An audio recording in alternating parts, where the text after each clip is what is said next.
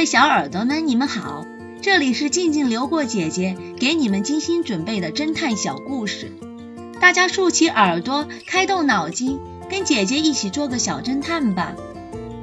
小侦探系列二百三十二，聚会上的盗贼。约克镇的人们尤其喜欢在冬天的晚上，在家里举办各种的聚会。这一年的冬天，镇上有名的富婆艾薇尔夫人在自己的家里举办了一个大型的聚会，客人们来了很多，大家都非常的开心，一直玩到凌晨两点钟还不肯离去。这时候，女主人艾薇尔突然发现自己收藏的价值连城的罗马雕塑不见了，雕塑。一直放在大厅入口的桌子上，艾薇儿大叫道：“不好了，不好了，我的罗马雕塑不见了！”并且立刻报了警。警察们赶到时，客人们都聚集在客厅里，艾薇儿正站在大家的面前，情绪很激动，他大声地说着：“你们谁拿了我的宝贝雕塑？快点给我交出来！”否则的话，就等着坐牢吧。警察们搜遍了整个房间以及客人们的汽车，都没有找到雕塑。X 神探说：“我们得去询问一下客人了。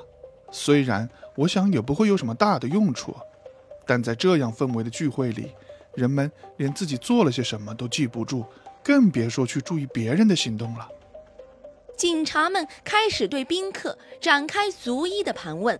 首先是 John，他走上前说：“我和 Branny 小姐一样，是最早一批到达的客人。我始终没有离开过这间屋子。如果其他人没有注意到我的话，那是因为我有一半时间都待在卧室里看电视转播的橄榄球比赛。” Jack 是第二个接受询问的人。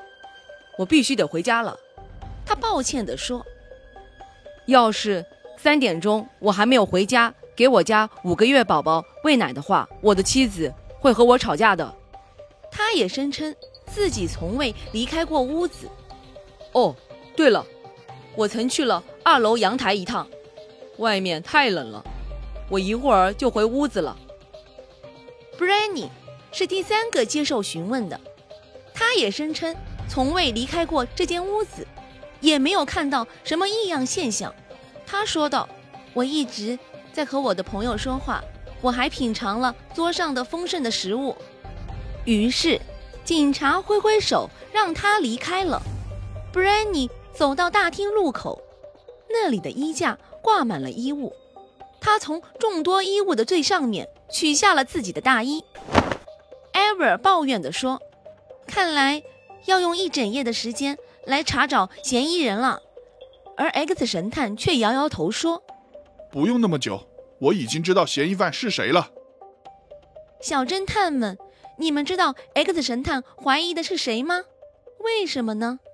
下集告诉你们答案哦。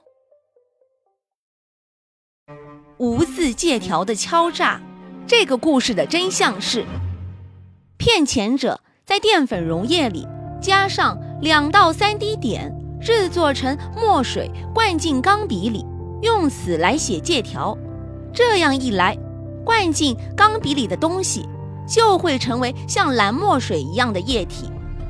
但这种液体写的字，四到五天之后就会因化学反应而彻底的消失。